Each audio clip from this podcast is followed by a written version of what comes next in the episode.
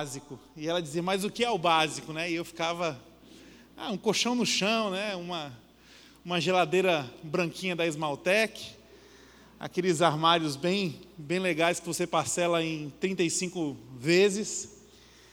E houve uma, um dia muito marcante na nossa história, que o nosso apartamento estava vazio, a gente ligou a luz, a energia no caso, e eu comprei uma lâmpada e um bocal. E ali na, no, no, no, fiozinho da sala, não tinha nada no apartamento, absolutamente nada, nós não tínhamos nem noção de como nós teríamos condições de morar ali. Mas lá nós ah, entramos, eu instalei esse bocal, nós colocamos, eu coloquei a luz, e eu olhei para a Vanessa e falei assim: meu amor, eu não sei o que vai acontecer, não sei como vai ser, mas eu sei que no princípio de todas as coisas Deus disse: haja luz. E eu te trouxe aqui nesse apartamento hoje para a gente apertar esse interruptor aqui juntos, né? E a gente apertou aquele interruptor juntos e vimos a primeira luz sendo acendida na nossa casa. Ali nós oramos e agradecemos a Deus por aquele momento. E uma das coisas que eu pude aprender ali é, depois Deus fez muita coisa. Então hoje, se você for na nossa casa, você é convidado, pode ir lá. Nós temos muita, muitas coisas legais. Nós temos televisão, temos geladeira, nós temos sofá, nós temos cama, até ar condicionado nós temos. E ah, mas uma das coisas mais preciosas que eu pude aprender é que na jornada da fé, a jornada da fé não diz respeito ao quanto você pode ganhar por Deus ou em nome de Deus. A jornada da fé diz respeito a você aprender que quando você não tem nada, em Deus você já tem tudo. Então, ali, quando nós acendemos a primeira luz, ali o Espírito já nos dava a, o sentimento de termos todas as coisas, porque nós tínhamos tudo, somente Deus. E eu acho que vocês estão num momento, enquanto igreja, de poderem estar numa estação muito preciosa da igreja. Que talvez falte muita coisa aqui, Talvez você olhe assim, ah, está faltando muitas coisas. Mas vocês estão experimentando um começo, um momento muito, muito especial. Onde ah, talvez o que precisa ser percebido não é o que está faltando. O que precisa ser percebido não é o que tem por fazer. O que precisa ser percebido e notado é que em Deus você já tem tudo. E aí, quando você percebe isso, o teto é um glória a Deus, a luz é um glória a Deus, o som é um glória a Deus, mas não porque essas coisas elas são essenciais ao nosso coração, mas elas são só a constatação da bondade de um Deus que está quando nada está, que se faz presente quando ninguém está presente. Então eu queria louvar a Deus por estar aqui hoje e ser relembrado desse momento na minha própria história e desafiar você também a quando entrar nesse lugar, você talvez olhar para algum cantinho onde daqui a 5, 10, 15 anos você possa olhar e dizer, cara, está muito diferente, mas eu me lembro no passado como era e onde, de onde Deus nos tira e onde Deus nos coloca. Esse é um tempo especial para a vida da igreja e que você se sinta privilegiado de estar participando desse momento da história. Eu queria orar com vocês, ah, mais uma vez, rapidamente, e nós vamos entrar aqui numa reflexão acerca do que é ser igreja. O que, que significa pertencer a uma igreja? eu percebo que nós estamos em crise no tocante a isso. E essa crise, ao meu ver, ela tem pelo menos duas vertentes. A primeira vertente diz a respeito dessa modernidade líquida, onde ah, tudo é muito passageiro, tudo é muito volátil, tudo é muito. Ah, tudo se esfarela muito rápido, então nós não temos muita noção do que significa pertencer a alguma coisa.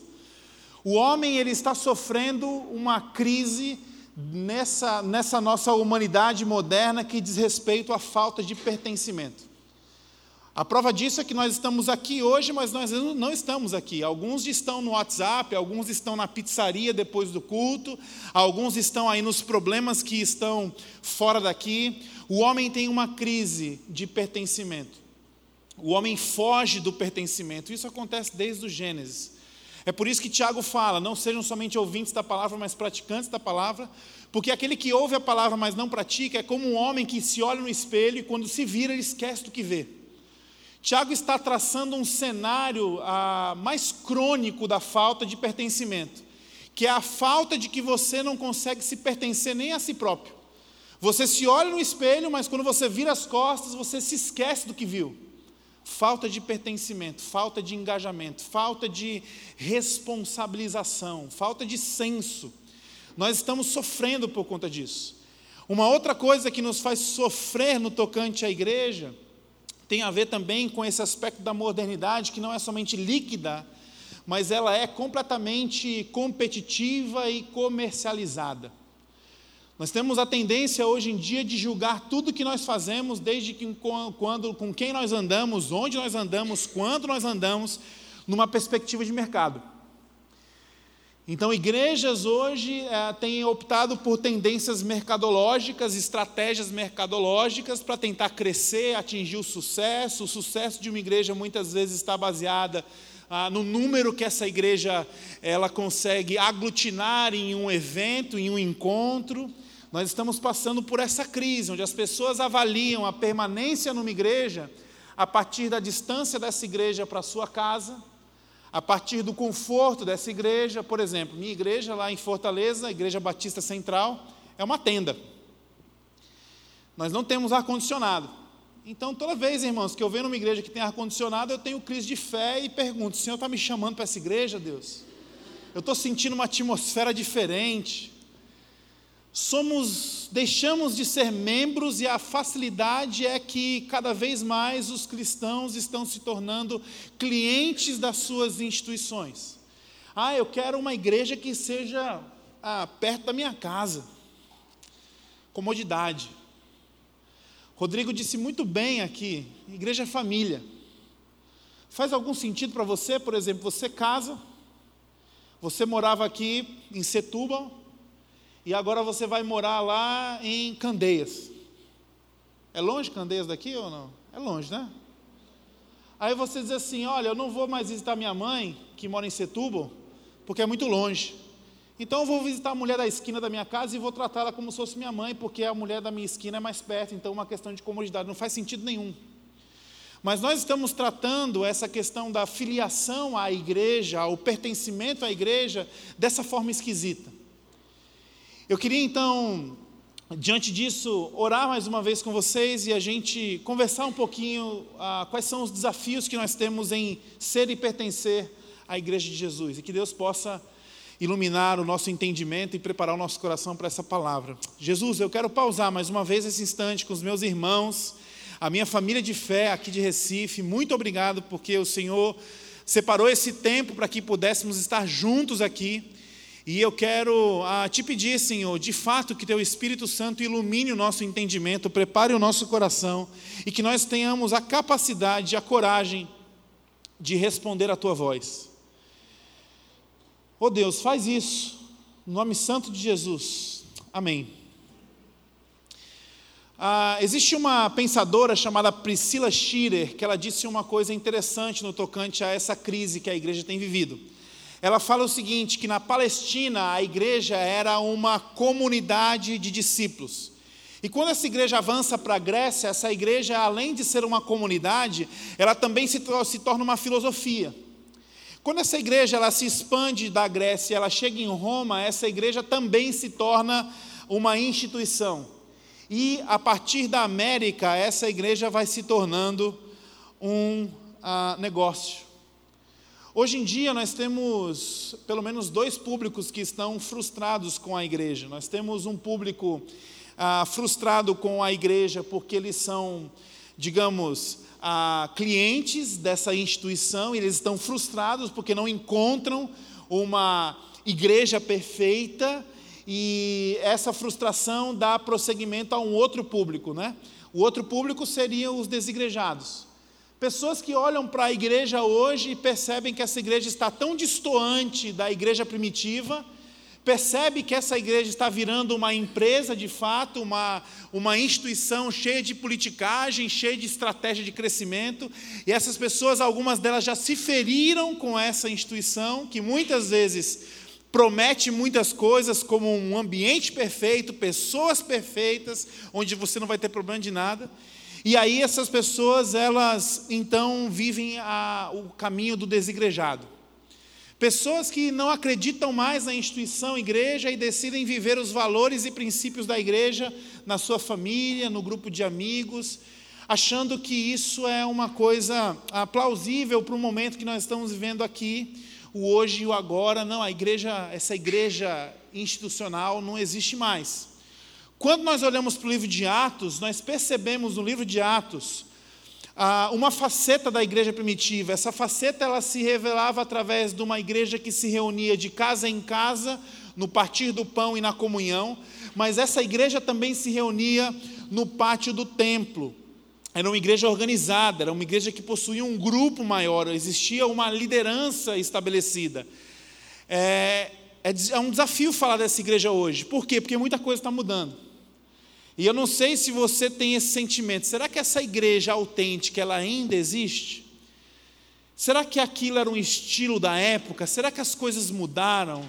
A palavra de Deus nos ensina que essa igreja primitiva, ela não é um a, a reunião do grande grupo não era um estilo da época reunir-se num grande grupo, pertencer a um grande grupo, estar numa igreja onde se tem uma liderança constituída, onde se tem código moral, onde se depende dos irmãos, onde se espera engajamento mútuo, responsabilidade mútua, isso não é um estilo da época, isso é a essência da igreja.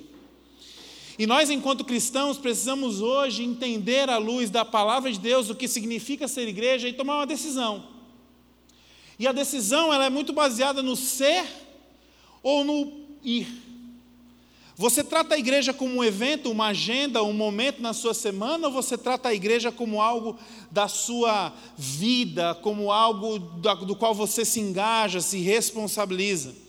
Hebreus 10, 25 diz o seguinte: Não deixemos-nos de nos reunir como igreja, segundo o costume de alguns, mas procuremos encorajar-nos uns aos outros, ainda mais quando vocês veem que se aproxima o dia. A palavra igreja no Novo Testamento ela aparece 114 vezes. Do grego, essa palavra vem da eclesia. Eclesia significa assembleia. Das 114 vezes que essa palavra aparece no Novo Testamento, cinco vezes essa palavra não tem um sentido cristão. Cinco vezes ela está se tratando de um ajuntamento, um aglutinado de pessoas. Outras cinco vezes, essa palavra é tratada como a questão do corpo universal de Cristo. A igreja que está no mundo, uma igreja mais ampla, mais geral, genérica, abrangente.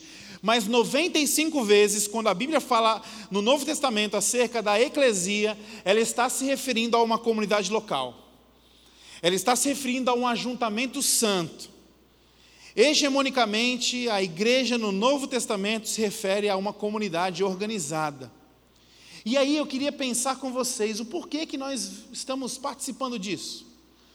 O porquê que domingo após domingo nós nos encontramos, nós estamos juntos, nós nos submetemos a uma liderança, por que, nós reformamos prédios, pintamos paredes, compramos ar-condicionado, por que, nós pensamos em departamento infantil, por que, nós estamos lutando para manter essa igreja? Você consegue conceber por quê? Queria te levar a pensar a, qual é a ideia e o propósito fundamental da igreja. Talvez você precise ser relembrado disso. Porque quando você tem isso em mente, você vai vivenciar e experimentar a igreja de uma forma completamente diferente.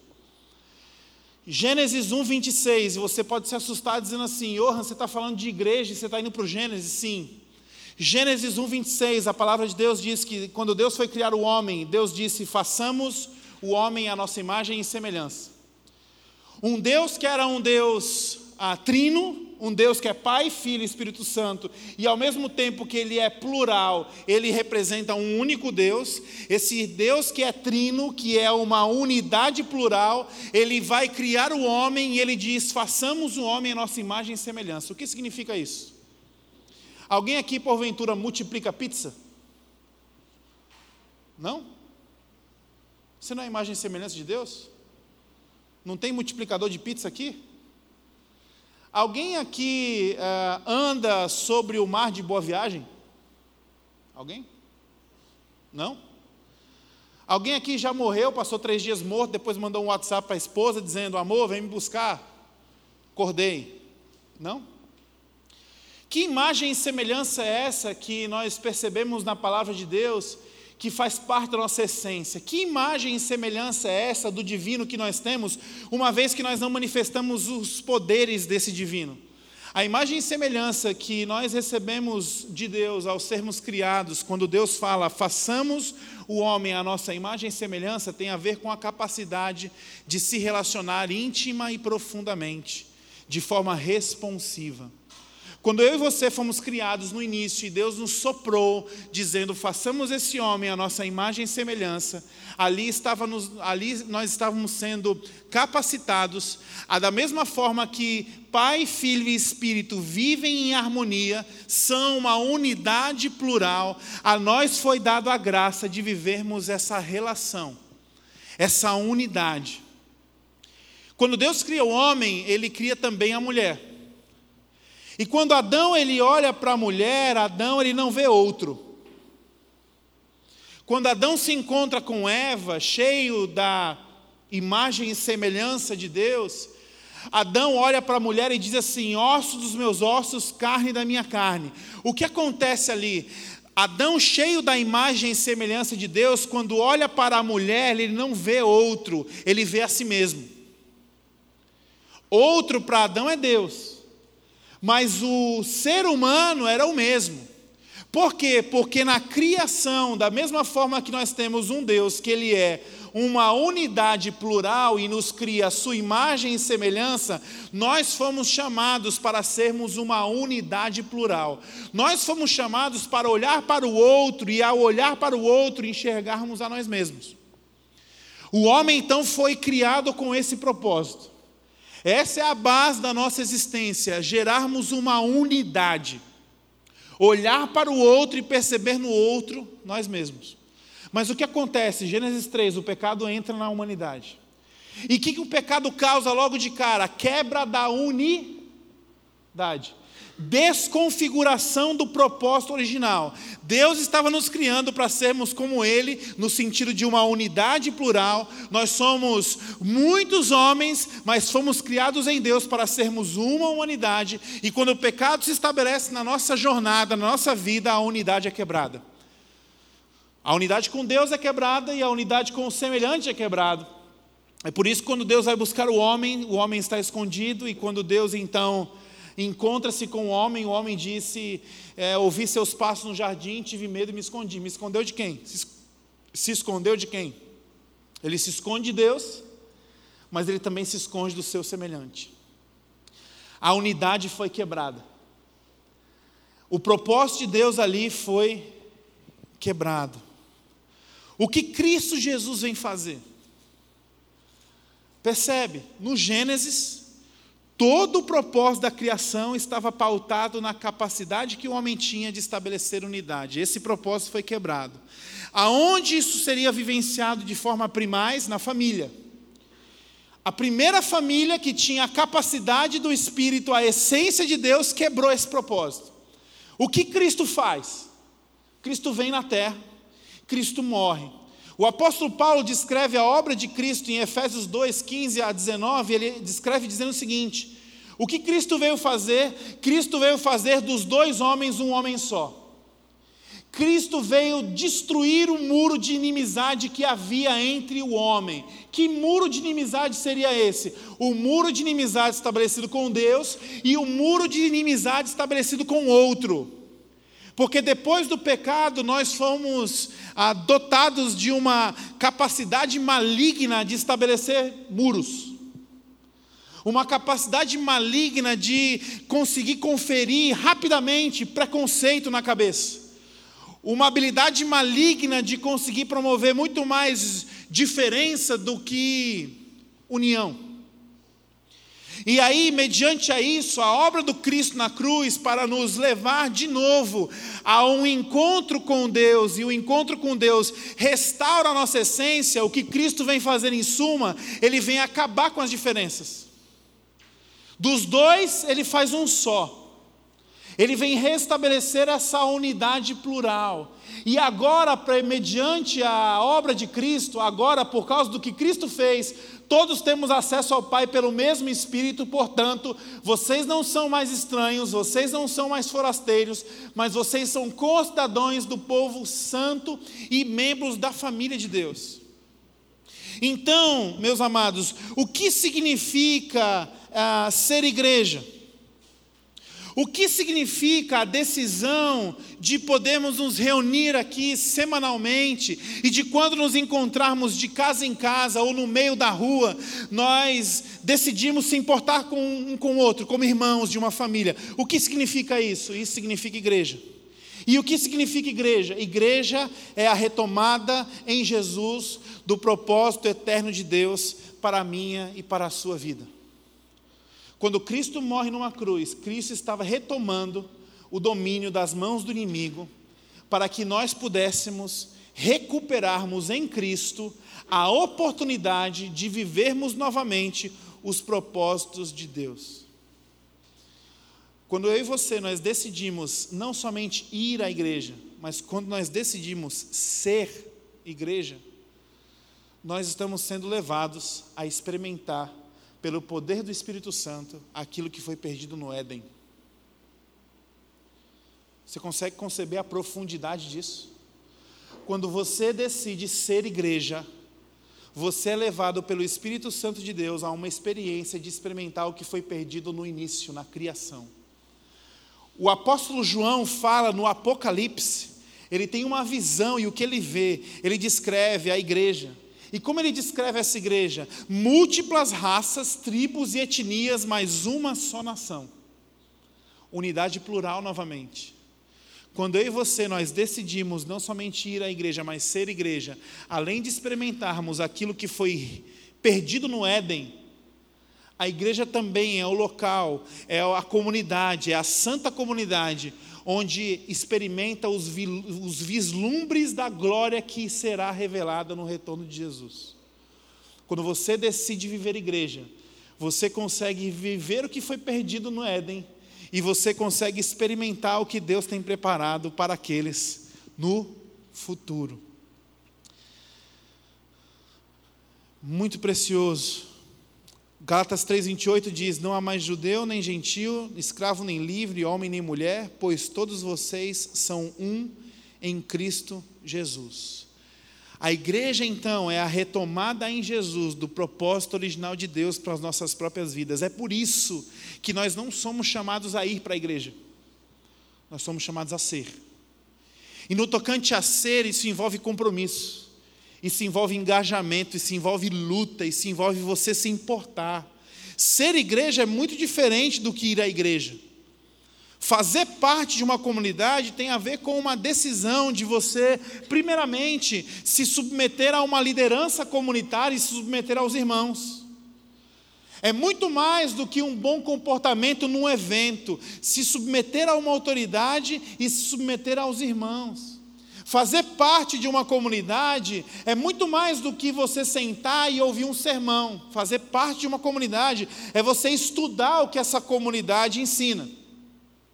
É você se importar com aquilo que aquela comunidade crê, para que você possa dizer assim: eu estou, eu estou crendo no que está sendo ensinado por essa comunidade. Ser igreja é você se submeter a uma orientação pastoral da comunidade. Ser igreja é você se comprometer com os princípios morais e éticos de uma comunidade. Ser igreja é você se comprometer financeiramente com a comunidade, envolver-se no serviço a essa comunidade, compreender que os problemas da igreja são os seus problemas. Algumas vezes a minha esposa olha para mim e diz assim: O que, que você está se metendo nessa confusão? Desses irmãos aí, eu estou dizendo para ela, porque são meus irmãos. E uma vez que eles têm problema, eu estou entendendo que eu tenho um problema. Por quê? Porque o que Cristo fez na cruz, para me salvar e me redimir, vai me impelir a olhar para o outro e enxergar no outro eu mesmo. Então eu preciso me, me, envolver e me preocupar com as pessoas. Por quê? Porque quando nós somos igreja, os problemas da igreja são os nossos problemas. Ser igreja é você doar o seu tempo e doar o que você tem é você participar do governo da comunidade. Ser igreja é você se informar da vida dos pastores da comunidade. Você sabe quem são os pastores da comunidade? Para quê? Primeiramente, para você poder orar e cuidar da vida dessa liderança. E em segunda instância, para que você possa olhar para a vida desses homens e mulheres de Deus e você poder se inspirar no modo simples e íntegro que esses homens e mulheres devem construir ao longo dos anos vivendo na liderança de uma igreja. Essa igreja existe? Eu queria olhar com vocês o livro de Atos. E nós vamos encontrar, como eu não sou da mosaico, e não tenho nenhum compromisso com a mosaico, eu queria te desafiar hoje a pensar assim: rapaz, essa aqui é a minha igreja? Essa aqui é a igreja que eu quero pertencer? Se você vai entregar a sua vida para uma igreja, eu queria te estimular a pensar o seguinte: entregue a sua vida para uma igreja bíblica. Entregue a sua, a sua vida para uma igreja que você, ao ler o livro de Atos, você pode dizer assim: cara, essa é a minha igreja. Vamos passear pelo livro de Atos e eu queria pensar com vocês o que de fato é uma comunidade do Deus vivo. Mediante essa igreja que está em crise e se desconstrói, mediante essa igreja que está vendida ao mercado, qual é a igreja verdadeira? Como é que eu devo saber em que comunidade eu devo me envolver e fazer parte? A primeira coisa, Atos 2, 42, 47. A Bíblia vai dizer o seguinte: acrescentava diariamente os que iam sendo salvos. Uma igreja que ela é viva, uma igreja que ela é do Espírito Santo, uma igreja onde você pode considerar que nessa igreja Deus está soprando, é uma igreja que chega gente nova. É uma igreja que você olha e diz assim: caramba, eu não conheço essa pessoa, caramba, quem é aquela pessoa ali? É muito triste perceber que algumas igrejas elas têm uma tendência de não querer crescer. E aqui, quando eu falo esse tipo de igreja, eu não falo da igreja do auditório, porque a igreja do auditório tem uma máxima: quanto mais gente, melhor. Eu estou falando da igreja que se reúne de casa em casa. Os irmãos se reúnem em casa e não querem crescer, porque dizem assim: não, se crescer vai ter que multiplicar, e a gente vai perder a amizade dos irmãos, e esse negócio de crescer não dá certo. Eu sofri uma crise. Lá em Fortaleza, um dos nossos amigos, do nosso grupo de relacionamento, nosso PG, chegou uma vez para mim e falou assim: cara, eu não quero mais vir para o grupo. E eu falei, por que não? Não, porque no grupo chega gente nova toda semana. Eu não quero mais vir, não. Esse negócio de ficar recebendo gente nova. E eu falei, cara, que doideira é essa? Não faz isso. E aí, na semana seguinte, ele foi para a reunião. E tinha gente nova no grupo. E a pessoa nova que chegou no grupo, uma moça, levantou a mão e falou assim: Eu queria fazer uma pergunta para vocês. Onde é que eu compro água benta na IBC? E esse irmão começou a revirar o olho, parecia que ele estava possesso. Do tipo assim, eu não, eu não acredito que eu vou ter que conviver com pessoas que têm esses dilemas de fé. Onde é que compra água benta? Louvado seja Deus, porque na igreja tem gente que está perguntando onde é que compra água benta. Por quê? Porque essa igreja vai ter a oportunidade de experimentar a palavra e ensinar a palavra para as pessoas. Louvado seja Deus, porque onde chega gente nova, a fé é renovada.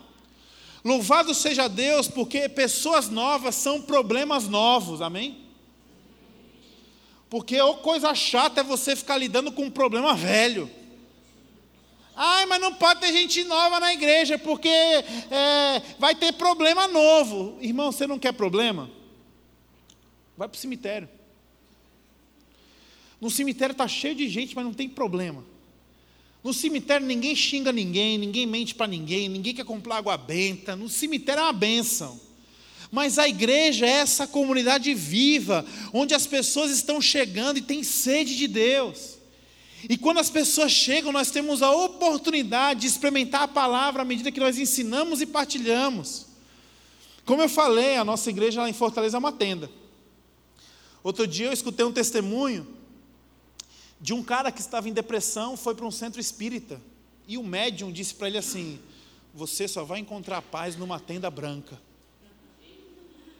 E esse cara está hoje na IBC. Louvado seja Deus que tem médium evangelizando, né? Louvado seja Deus. A gente tem que estar aberto para poder amar as pessoas, acolher as pessoas, receber as pessoas. A gente tem uma coisa muito ruim no nosso coração, de chegar num canto e querer encontrar logo quem a gente conhece. Em nome de Jesus, quando você chegar na Mosaico domingo, comece a procurar quem você não conhece. Porque você vai ver vida de Deus fluindo à medida que você se relaciona com outras pessoas, acolhe outras pessoas. A igreja viva, que é soprada pelo Espírito, ela cai na simpatia do povo. Ela tem reputação. A igreja viva é aquela igreja que as pessoas olham e dizem assim: caramba, os caras construíram um teto que não estava nem planejado, deram um passo de fé em respeito a uma comunidade vizinha, a vizinhança, cai na simpatia do povo. Atos 4:2 diz que essa igreja soprada pelo Espírito, ela prega a ressurreição de Cristo. A comunidade do Cristo vivo tem um único alvo: apontar para Jesus somente. O dia que essa igreja aqui estiver apontando para qualquer outro que não seja o Cristo, considere a sua permanência nessa igreja.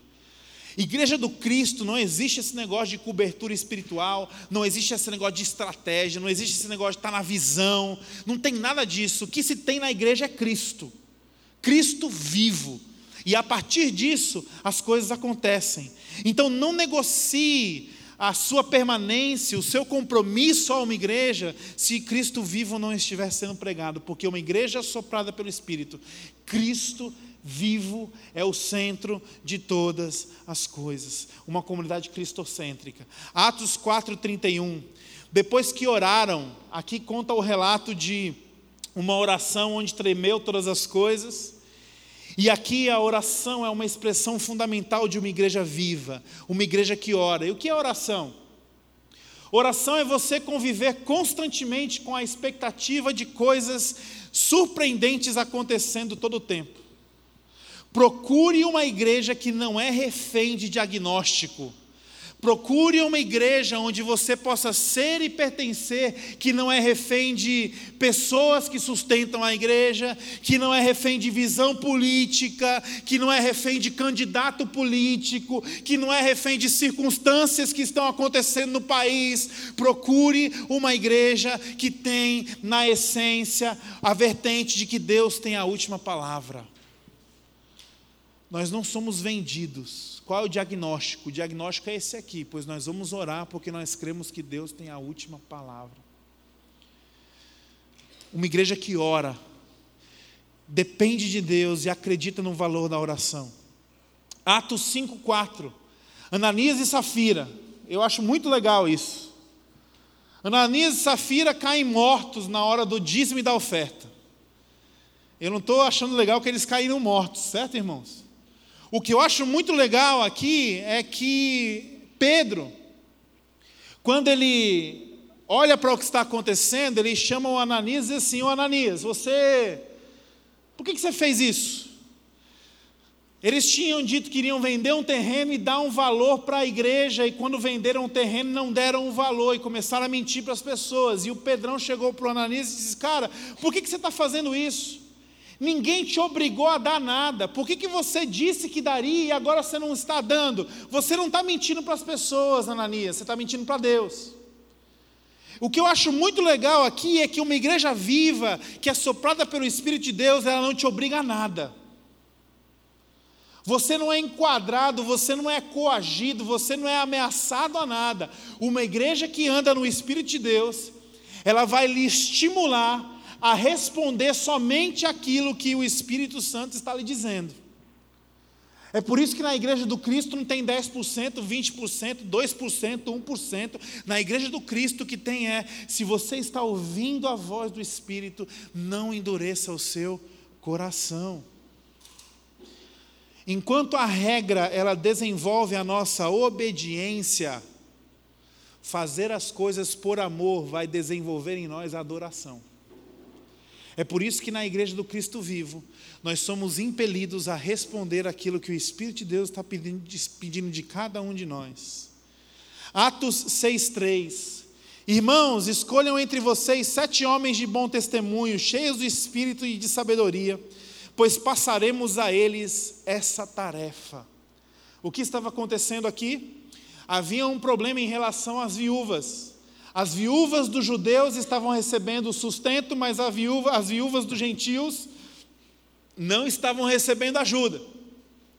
A igreja, percebendo o problema, chegou para a liderança e disse: Olha, estamos com um problema aqui, temos que resolver. O que, que essa liderança fez? Ela delegou o serviço e a manutenção das questões da igreja a outras pessoas. Esteja e faça parte de uma igreja onde você percebe que a liderança não é controladora e nem centralizadora. Se você está numa igreja, e eu não sei, porque eu não moro aqui, se você está numa igreja que as pessoas que sobem aqui enchem o teu saco para você fazer alguma coisa, Louve a Deus. Por quê? Porque a delegação, o empoderamento, a compreensão de que nós somos sacerdotes, o nosso reino é um reino de sacerdotes, isso é um discernimento do Espírito. E uma igreja que te chama a meter a mão no bolso, uma igreja que te, te chama a mexer na tua agenda, uma igreja que te chama a dizer: vem aqui, eh, ficar sujo de poeira com a gente, essa igreja é uma igreja viva. Essa igreja é uma igreja que é a igreja descrita em Atos. Então, se as pessoas estão enchendo a sua paciência para você se comprometer e servir, arregaçar a sua manga, louve a Deus, porque você está numa igreja viva.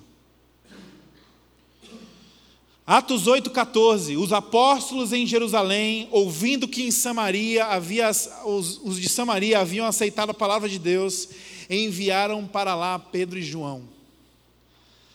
A comunidade do Cristo vivo, ela tem visão de reino de Deus. Faça e seja parte de uma igreja que não compete. Eu fico extremamente incomodado quando eu vou para alguns lugares e as conversas elas se baseiam em perguntas competitivas. Oi, tudo bem? Tudo bom. Você é da onde? Sou de Fortaleza. E qual é a sua igreja? Começou ali a competição para medir ego. É, qual a minha igreja? A minha igreja é a sua, irmão. Não, mas qual é a sua igreja? Não, eu sou da IBC de Fortaleza. Quantos membros tem a sua igreja? Perguntas competitivas. Rapaz, irmão, quantos membros tem? Eu vou precisar fazer uma conta muito doida. Vou ter que saber quantos tem na sua, quantos tem ao redor do planeta Terra, para poder lhe dizer. Nós precisamos compreender que a igreja do Cristo vivo, ela promove cooperação ao invés de competição. A igreja do Cristo vivo está se preocupando com outras comunidades. A igreja do Cristo vivo, quando ela recebe algo muito legal de Deus, ela tem uma postura de dizer assim: como é que nós podemos fazer para abençoar outras comunidades de graça? Ao invés de ficar transformando aquilo que Deus dá em produto para poder vender e ficar famoso. Isso não é a comunidade do Cristo vivo. A comunidade, a igreja de Deus, a comunidade soprada pelo Espírito, ela recebe de Deus e ela distribui generosamente com outras comunidades. Se você encontra na igreja mosaico um coração disposto a servir outras igrejas, louve a Deus, porque essa é uma igreja soprada pelo Espírito. Atos 9, 31. A igreja passava por um período de paz em toda a Judéia, Galiléia e Samaria. Ela se edificava e, encorajada pelo Espírito Santo, crescia em número, vivendo no temor do Senhor. Faça e seja parte de uma igreja que promove paz. Uma igreja que se preocupa muito mais em diminuir as picuinhas, as fofocas e promover muito mais a paz nos relacionamentos. Faça parte de uma igreja que ela é governada e dirigida pela paz de Deus. Isso não significa falta de turbulência, irmãos. Isso não significa que não vai ter conflito. Isso significa que essa igreja leva porrada, mas ela consegue chacoalhar a cabeça e se restabelecer. Atos 9:40, Pedro mandou que todos saíssem do quarto, depois ajoelhou-se e orou, e voltando-se para a mulher morta, disse: Tabita, levante-se. E ela abriu os olhos e vendo Pedro, sentou-se. Aqui está falando da ressurreição de Dorcas. Eu queria dizer assim: faça parte de uma igreja onde as pessoas ressuscitem. Amém?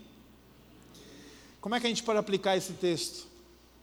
Faça parte de uma igreja onde você não quer que as pessoas morram. Faça parte de uma igreja onde você é tão comprometido com as pessoas que você consegue saber da história dessas pessoas, que você consegue saber do legado das pessoas, que você consegue desfrutar de uma influência onde as pessoas te influenciam e você influencia outras pessoas. Faça parte de uma igreja onde você consiga olhar para alguém e diga assim: Deus, não leva essa pessoa agora não, porque ela tem sido tão importante na minha vida. É muito triste ver algumas igrejas por aí que estão fazendo o contrário Senhor, quando é que o Senhor vai matar esse pastor? Oh Deus, leva esse ministro de louvor em nome de Jesus, envia ele para algum lugar. Não, seja e faça parte de uma igreja onde você está tão comprometido com as pessoas, onde você está tão comprometido em cuidar e ser cuidado, que você tem um desejo genuíno. Deus, não leva essa pessoa agora não. Eu poderia dizer também que essa igreja viva, que o Espírito de Deus sopra, é uma igreja onde coisas inexplicáveis acontecem. A mulher ressuscitou. Faça parte de uma igreja onde coisas inexplicáveis acontecem, porque essa igreja é a igreja do Cristo vivo. Eu não quero colocar a minha igreja ou a IBC de Fortaleza aqui num pedestal, mas essa é a comunidade da qual eu tenho vivido. E recentemente, mais ou menos há três semanas atrás, nós saímos de um culto e o sentimento era que nós não estávamos entendendo o que aconteceu. Ah, nós tínhamos, há alguns anos atrás, acolhido um usuário de drogas chamado Bosco. Esse homem se tratou, cumpriu e fez o seu tratamento, ele se casou, trabalhou na comunidade terapêutica da qual ele foi tratado, teve uma filha, e a filha já agora adolescente, o Bosco descobre que estava com esclerose múltipla. E ele então vai definhando aos poucos. Ah, essa doença é uma doença que vai atrofiando todos os seus músculos. Não consegue andar, não consegue se mexer, não consegue falar. E por fim a doença vai atacando a questão respiratória, especialmente o diafragma e o Bosco não estava conseguindo mais respirar direito. Mesmo assim, aquele homem numa cama adorava a Deus. Mesmo assim, aquele homem numa cama fazia questão de receber a igreja em casa. E quando ele estava no final da sua vida, ele manda um zap dizendo: Eu quero ir na igreja. Nós marcamos dele no domingo pela manhã, e no domingo pela manhã ele teve uma parada cardiorrespiratória e foi internado às pressas. Recuperaram o Bosco no hospital e ele ficou internado ali. E a gente que estava participando daquela, daquela tentativa do Bosco ir na igreja, sabendo que eram os seus últimos dias, ficamos frustrados pensando: puxa, que pena que não deu certo. Nosso segundo culto começa às 5 horas. E lá nós temos uma mania muito feia, porque a igreja não é perfeita é, a, a, síndrome do, do espectador de futebol. Quando está chegando perto dos 45 minutos, o, o, torcedor ele começa a ficar incomodado, dizendo assim: cadê a placa dos acréscimos? Pô, vai dar 45. E se o juiz dá 5 minutos de acréscimo, é uma. É uma que loucura é essa? 5 minutos, não é? Então, na nossa igreja, quando dá 17 horas, os irmãos, quando começa a tocar a música do final, eles começam a empilhar a cadeira. É muito feio. O que acontece? Cinco horas começa o nosso culto. Durante a pregação, uma pessoa recebe o telefonema da esposa do Bosco. O Bosco estava no hospital, ele tecla no, no, no telefone para o médico dizendo: Eu quero ir para a minha igreja. O médico olha para aquela condição e decide dar alta para o Bosco. O Bosco pega um Uber no hospital e ele se dirige à igreja. Quando dá 10 para 7, o Bosco não chega. O pastor então diz assim: Pessoal, nós vamos receber um irmão que está vindo aqui e conta a história do Bosco. E ele fala assim: Eu conheço o costume da igreja, então o culto está acabando, você fica, vocês fiquem à vontade para ir embora, mas eu vou continuar aqui para esperar o meu irmão Bosco chegar. Deu sete horas a igreja, ninguém levantou. Isso para quem está lá é um milagre, né? Sete dez, ninguém levanta. O Bosco chega às sete quinze empurrado por uma cadeira de rodas, ele sobe no palco, a igreja o recebe de pé, aplaudindo. e esse homem em cima do palco, numa cadeira de roda, olha para a igreja e faz assim, ó. O que é isso? Ele estava dizendo para a igreja: Eu estou bem com a minha alma, eu estou bem com meu Deus, eu estou pronto. Em face da morte eu não vou temer, eu estou bem. Gente, isso é uma coisa inexplicável. Faça e seja parte de uma igreja onde o inexplicável acontece. Atos 11, 20 e 21. Algum deles, alguns deles, todavia, cipriotas e sirineus, foram a Antioquia e começaram a falar também aos gregos, contando-lhe as boas novas a respeito do Senhor Jesus. A mão do Senhor estava com eles e muitos creram e se converteram ao Senhor. Vá e faça parte de uma igreja, entregue a sua vida a uma igreja que fala várias línguas. Fala a língua do surfista, fala a língua do futebol, fala a língua do adolescente, fala a língua da criança, fala em línguas, fala línguas. Ela se importa com a comunidade, com o contexto cultural e ela consegue se relacionar com isso. Ela consegue transmitir a palavra de Deus em outras linguagens. O reverendo John Stott diz assim: crer é também pensar. Faça parte de uma igreja que não tem medo dos debates. Faça parte de uma igreja que não tem medo de encarar as pessoas lá fora. Faça parte de uma igreja que não tem medo de pôr a sua fé à prova, porque essa é a igreja do Cristo vivo.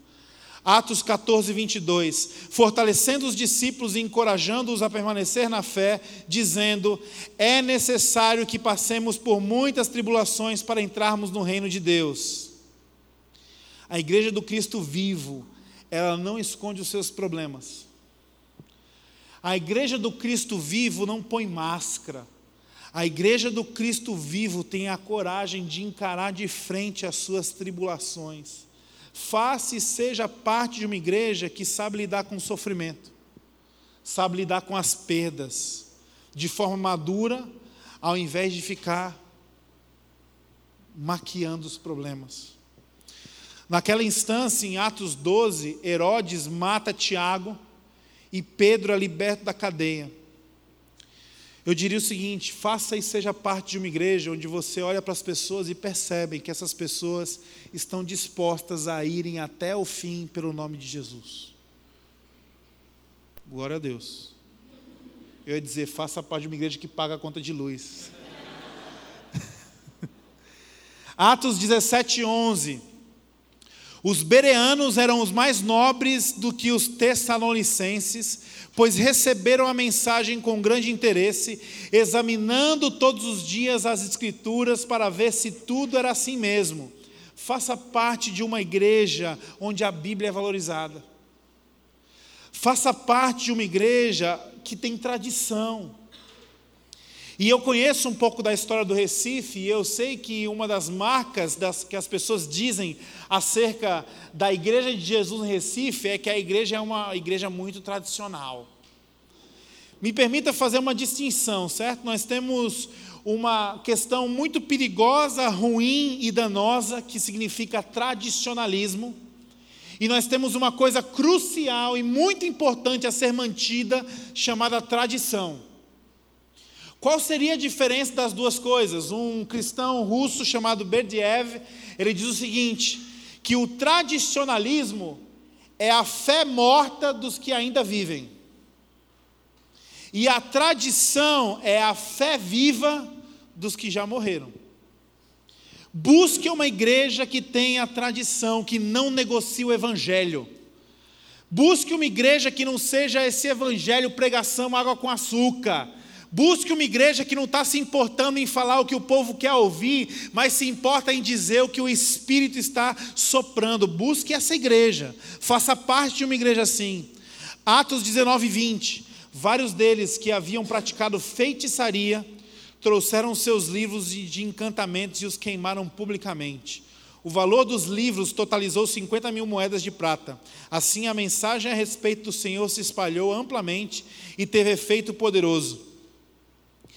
Busque seja uma igreja que não tem medo do mal e nem das trevas.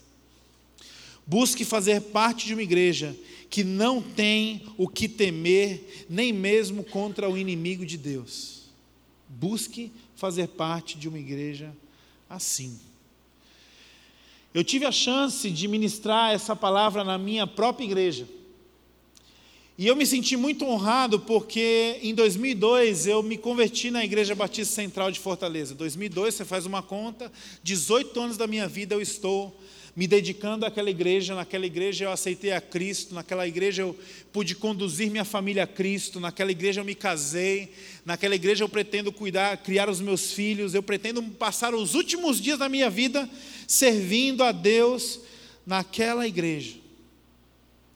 E uma das coisas que eu percebo no tocante à, à vida da igreja, e eu acho que isso é um, um perigo para todos nós, e essa é uma das orações mais constantes que eu faço. Deus, que os meus olhos não se acostumem. Deus, que, os, que o meu coração não se acostume. Porque é bem verdade que nós temos uma tendência muito rápida, muito fácil, de transformar as coisas num plano bem assim, piloto automático, modo avião.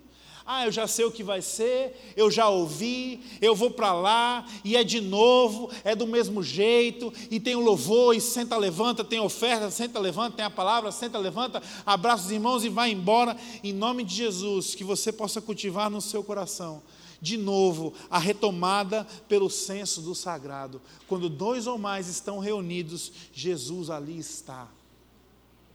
Quando dois ou mais se reúnem para adorar a Deus, a Bíblia diz que o Espírito passeia pelo nosso meio. Nós já vimos aqui, gente, quando nós nos reunimos enquanto igreja, nós experimentamos aquilo que foi perdido no Éden e nós experimentamos aquilo que está reservado na glória. Por isso, nós precisamos tratar da vida da igreja, viver igreja como um grande privilégio. Uma das coisas que eu mais tenho tentado cultivar de forma prática na minha caminhada para terminar com vocês é andar perto de gente nova. Por quê? Porque quando as pessoas novas chegam na minha igreja, e eu tenho certeza que quando pessoas novas entram aqui, quem trouxe essas pessoas ou quem se encontra com essas pessoas é contagiado pelo brilho nos olhos. Como eu trabalho na igreja, eu tenho muita, muitos desafios no tocante a me relacionar com pessoas que não são da fé. Então a gente diz assim, né? Você tem que evangelizar no seu trabalho. Aí eu digo assim, pô, mas eu trabalho na igreja, né? É, alguns precisam ser evangelizados lá, é verdade. Inclusive eu, de quando em quando, preciso. Mas uma estratégia que eu tenho adotado é o Uber missional. O que é o Uber missional? Eu estou na minha casa duas vezes por semana, eu vou de Uber para a igreja. E aí o que acontece? Eu chamo o cara e quando o cara me busca, ele já sabe que eu estou indo para a Igreja Batista Central de Fortaleza. Quando eu entro no Uber, eu digo assim: já sabe para onde a gente está indo? E ele diz: Ah, para a igreja? É, é para a igreja. O que você pensa da igreja? E ali nós começamos uma conversa. E toda semana, praticamente, eu tenho a chance de ter o meu coração sendo reencantado, me permita usar essa palavra, pelo brilho nos olhos de pessoas novas que chegam na igreja. E existem duas, duas histórias que eu guardo com muito carinho no meu coração acerca disso. A primeira é que eu perguntei para o Uber: Você sabe para onde a gente está indo? Ele falou: Ah, a gente está indo para a igreja, né? Eu falei: É, o que você pensa da igreja? Ele olhou para mim e falou assim: A igreja não existe.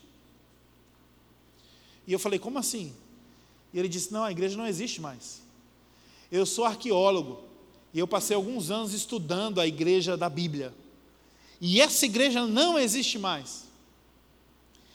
E eu me conte mais, ele começou a discorrer os motivos dos quais faziam com que ele acreditasse piamente que essa igreja não existia mais. Quando nós chegamos na nossa propriedade, na igreja lá na IBC, eu falei assim: aqui chegamos na igreja. E ele olhou e a nossa igreja parece um sítio assim. E ele falou: Como assim? Chegou na igreja? Isso aqui é um sítio. Não, isso aqui é a igreja, é onde a igreja se reúne. Esses portões da igreja, eles não fecham. Porque a comunidade que mora ali no nosso entorno, uma comunidade muito carente, mas também muito violenta, ela não tem praça, não tem equipamento de lazer, então nós entendemos que a igreja era a bênção de Deus para a comunidade. E lá então eles podem entrar e fazer piquenique, passear com o cachorro, fazer aniversário, fazer Cooper, tem aula de zumba. E esse cara começou a brilhar os olhos. E eu comecei a ter aquela experiência de novo de renovar o meu coração pela igreja de Jesus. E quando ele me deixou lá em cima nos escritórios, nosso escritório fica logo na, perto da tenda. Que eu abri a porta, ele escutou forró. E ele disse: Está tocando forró aí? Eu falei: É, nós estamos tendo um ensaio para a nossa festa. E ele falou: Festa na igreja? Eu falei: Festa na igreja. Você se importa de eu descer? Eu falei: Não, vamos descer. E eu desci com ele. Quando ele olhou a tenda, ele falou: Isso aqui é o tabernáculo? Eu falei: Não, irmão. Está viajando, não é tabernáculo, não. Mas nós estávamos com o nosso irmão sanfoneiro Orlando, já esteve aqui na Mosaico. Ele estava ensaiando para a nossa festa é, do período de junho, o Arraial. E ele estava cantando música nordestina, louvando a Deus através da música nordestina. E aquele Uber falou assim: Vocês usam da cultura para adorar a Deus? Eu falei: Sim. E a tenda fica cheia de mesas, porque as pessoas trazem a comida e elas trocam comida, recebem pessoas novas. É o que vocês fazem aqui na Mosaic, vocês sabem do que eu estou falando. E ele falou: Cadê os bancos da igreja? Eu falei: Não, aqui são mesas. Mesa para quê? Para trocar comida, para acolher as pessoas. E ele começou a chorar. E ouvindo a música, olhando a mesa, a tenda, a propriedade, ele começou a dizer: a igreja existe, a igreja existe, a igreja existe, a igreja existe. Nossos olhos nosso coração não pode se acomodar com aquilo que Deus está fazendo no nosso meio. Porque viver a igreja é um privilégio. Última história, eu pego o meu Uber mencional e aí o motorista Bom dia, eu, bom dia, você sabe para onde a gente está indo? Ele olha para mim e diz assim: para a Igreja Batista Central, Johan. Aí quando alguém acerta meu nome assim de primeira, eu já acho que a pessoa me conhece, né? Aí eu falei: Ah, você conhece? Eu conheço você, rapaz. Eu sou da sua igreja. Eu falei: Que droga, né? Pô, estragou, estragou a missão da semana. Ah, irmão, você é da igreja. Cara, eu sou da igreja. Que legal, como é que você chegou na igreja? Ele falou assim: Cara, eu sou de uma família do interior. Eu e mais um irmão, e meu pai adotou um de criação. E a gente teve uma infância muito marcada por conta de que meu pai tratava esse irmão do coração como filho e destratava a gente que era filho de sangue. Me mudei para Fortaleza porque eu não conseguia me relacionar em casa com a família, com meu pai, com essa situação muito rancor, muita inveja, e eu comecei a trabalhar numa fábrica de aguardente. E nessa fábrica eu ganhei o apelido de cachaçinha. Eu só trabalhava para beber. Vivia bêbado, as pessoas me chamavam de cachaçinha. Até que um dia eu recebo a notícia que meu pai morre no interior e quem matou meu pai foi esse irmão de criação. Ele estava num bar, apostando, meu pai chegou lá para tirar satisfação ele não gostou do meu pai ter chegado lá, puxou uma arma e atirou no peito do meu pai e desapareceu. Meu Deus, cara, que coisa. E aí? E aí que eu comecei a beber mais, perdi meu emprego e a minha vida se baseava em tentar saber onde estava esse cara, para chegar lá e matar esse cara. E aí? E aí alguém falou do amor de Deus para mim e me convidou para ir para a igreja. E aí eu vim aqui na tenda. E quando eu cheguei na tenda, eu comecei a ver o povo reunido e cantando. E aquilo foi quebrando meu coração. E eu ouvi a palavra de Deus e eu entreguei minha vida para Jesus. Eu falei, e agora? Ele falou, agora eu também conto os dias e estou disposto a encontrar esse meu irmão onde ele está, para poder dizer para ele que ele está perdoado em nome de Jesus por aquilo que ele fez. Aí, irmãos, no Uber eu comecei a chorar, dizendo: a igreja existe, a igreja existe. Que privilégio viver igreja. Uma igreja que não é perfeita, uma igreja que é inacabada, uma igreja onde os pastores e líderes não são perfeitos, e eu tenho muito respaldo para falar sobre isso. Falo com tranquilidade. Mas tanto uma das coisas que eu vejo na IBC Fortaleza e na Mosaico em comum é que existe um alto compromisso no coração dessa liderança em honrar a Deus com integridade. E eu acho que quando você enxergar isso nessa comunidade ou em qualquer outra do Recife, uma liderança que está disposta a honrar a Deus com integridade, isso já é o suficiente para você dizer: Eu quero ser essa igreja. É muito mais do que está aqui no domingo. E honra, mas resume então: o que seria ser essa igreja? É ser família. Como é que uma família existe? Uma família de verdade, ela existe pelo menos sobre um tripé. Que tripé seria esse? Primeiro, o tripé do serviço. Você quer saber a qualidade da sua família? Quanto essa família serve um ao outro dentro de casa? Existe atitude proativa de cuidado e de serviço mútuo. Existe compromisso de satisfação das necessidades, dos sonhos, do desejo, dos desejos. Existe porque se existir o valor do serviço numa família, você pode chamar a família de família.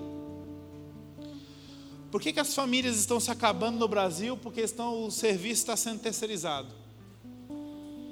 Ao invés de abraçar, de olhar, de amar, se entrega um cartão de crédito. Dá um tablet. Serviço está sendo substituído pelo entretenimento.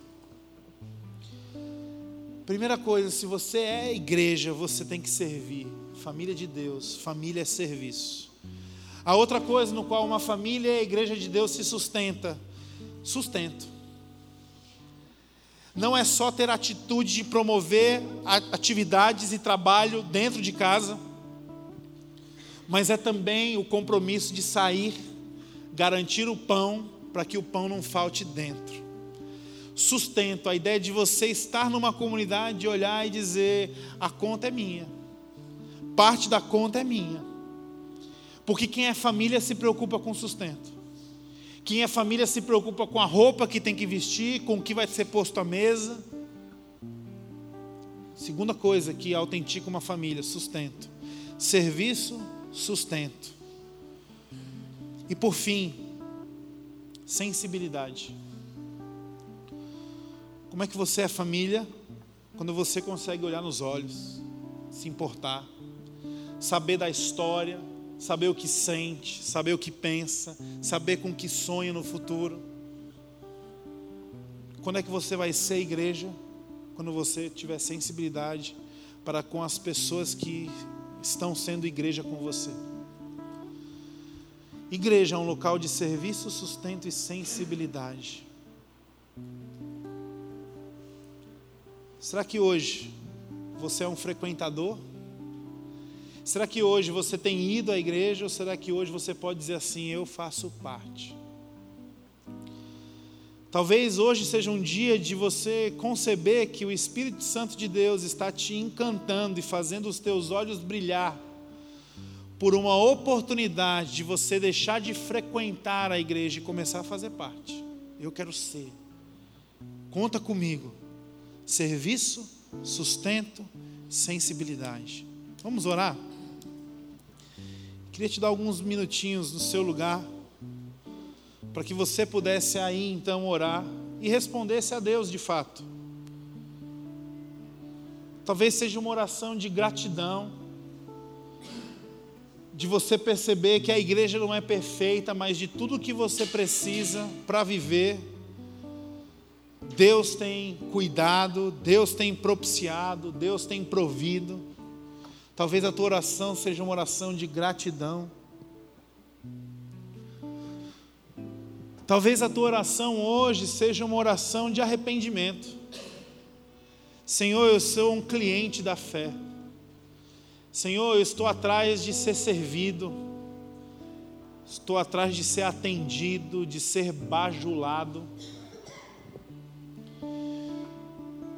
Talvez a sua oração seja uma oração de clamor, dizendo: Espírito, me transforma. Eu quero deixar de ser um frequentador e eu quero ser parte do corpo vivo de Cristo. Eu quero estabelecer que essa igreja, a igreja mosaico, será agora a minha família, onde eu vou me permitir ser cuidado, mas eu também terei a responsabilidade de cuidar, onde eu irei nutrir intencionalmente o serviço, sustento e a sensibilidade uns para com os outros. Ore no seu lugar nesse instante.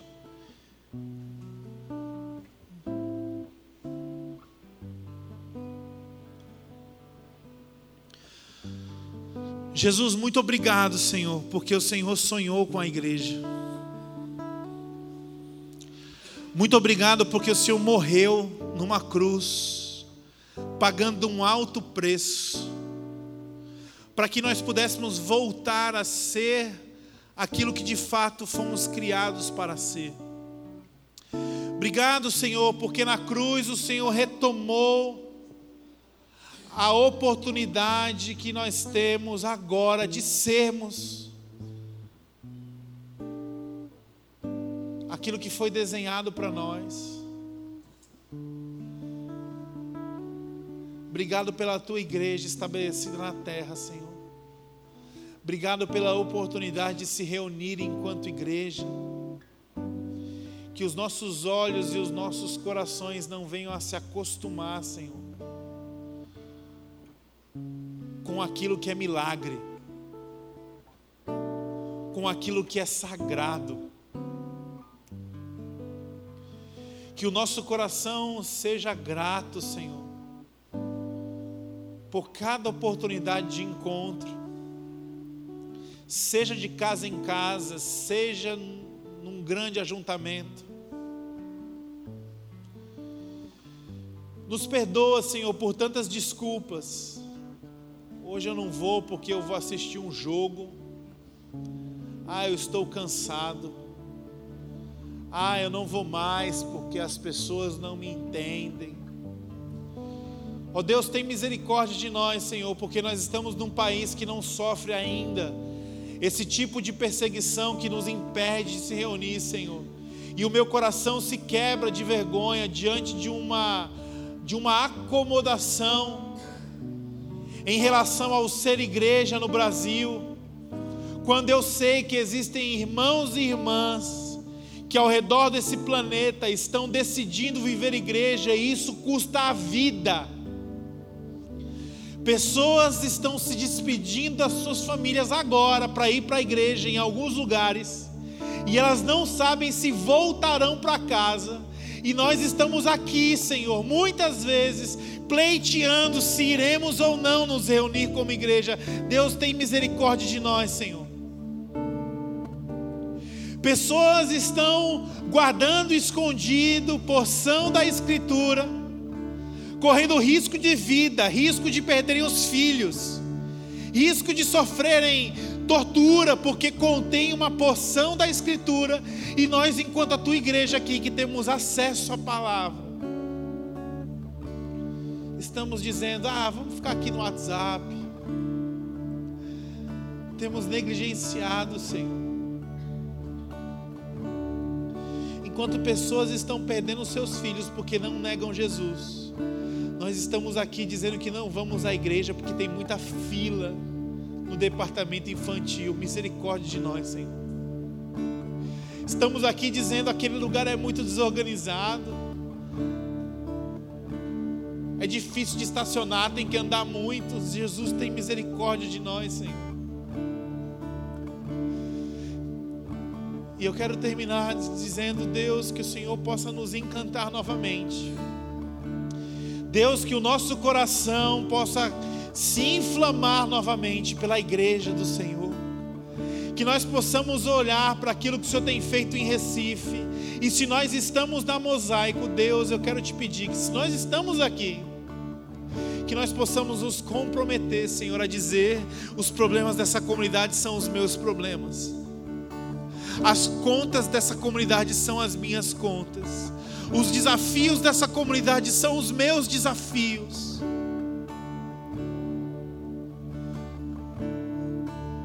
Porque quando a gente conseguir viver isso, Senhor,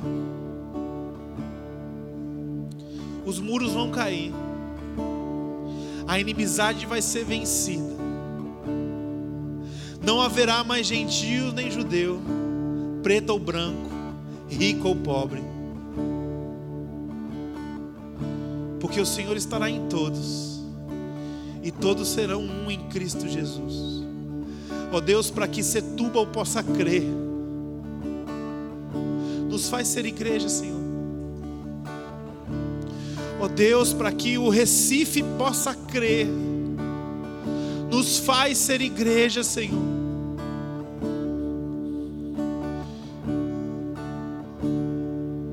Nos tira da preguiça, tira das desculpas esfarrapadas e nos faz se levantar para servir, Senhor. Porque uma igreja é uma igreja quando ela serve. Primeiramente aos da família da fé.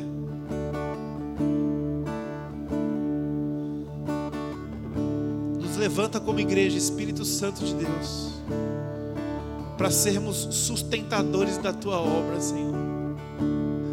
A igreja primitiva vendia tudo que tinha e repartia mediante as necessidades dos irmãos. Ó oh Deus, tira do nosso coração essa incredulidade que nós temos que nos sustentar pela força do nosso braço. Senhor, em nome de Jesus, que a igreja mosaico possa experimentar não a provisão que vem da força do seu próprio braço, mas que essa igreja experimente o maná que cai do céu pela poderosa mão de Deus. Senhor, que o nosso coração seja desprendido a se envolver, a se gastar, a se doar, entendendo aquilo que Paulo nos diz: quer vocês façam qualquer coisa, façam como se estivessem fazendo ao Senhor. Então, esse lugar é um lugar dedicado a Ti, Senhor onde cada abraço, onde cada cadeira, onde cada conta paga, onde cada sorriso, onde cada atitude de serviço, isso diz respeito ao Senhor. Pai, que essa comunidade seja então uma comunidade pautada no sustento, Senhor. Que olha para a conta e diz: é nossa, vamos para cima. E por fim, Deus, sensibilidade aos nossos corações. O Senhor morreu por uma igreja capaz de olhar nos olhos uns dos outros, se alegrando com quem se alegra, chorando com os que choram.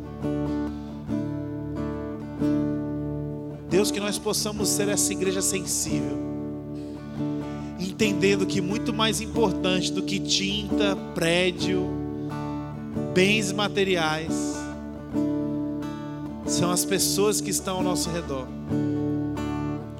Por isso que nós possamos cuidar uns dos outros, Senhor. Uma igreja que cuida bem dos seus irmãos, uma fraternidade, uma família. Porque é disso que o mundo precisa, da família de Deus.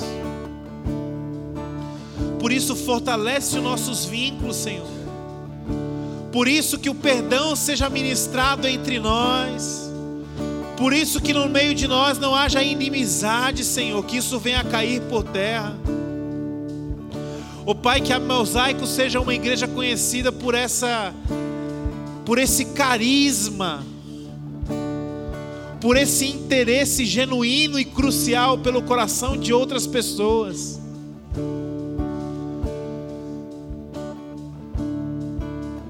E se existir diferença em nosso meio, se existir alguma raiz de amargura, ó Deus, que teu Espírito possa curar-nos, nos dando a coragem de ministrar perdão, um, perdão uns aos outros. Eu creio num novo tempo para essa igreja, Senhor. Eu creio que a saída daquele local e a vinda para esse local representa algo na vida de cada um dessa comunidade, Senhor. E eu creio que para muitos chegou o tempo e a hora de dizer: Eis-me aqui, Senhor. Eu não quero ser medíocre na minha fé. Eu quero ser parte. Você pode terminar orando isso? Eis-me aqui, Senhor. Eu quero ser parte. Usa-me, Senhor.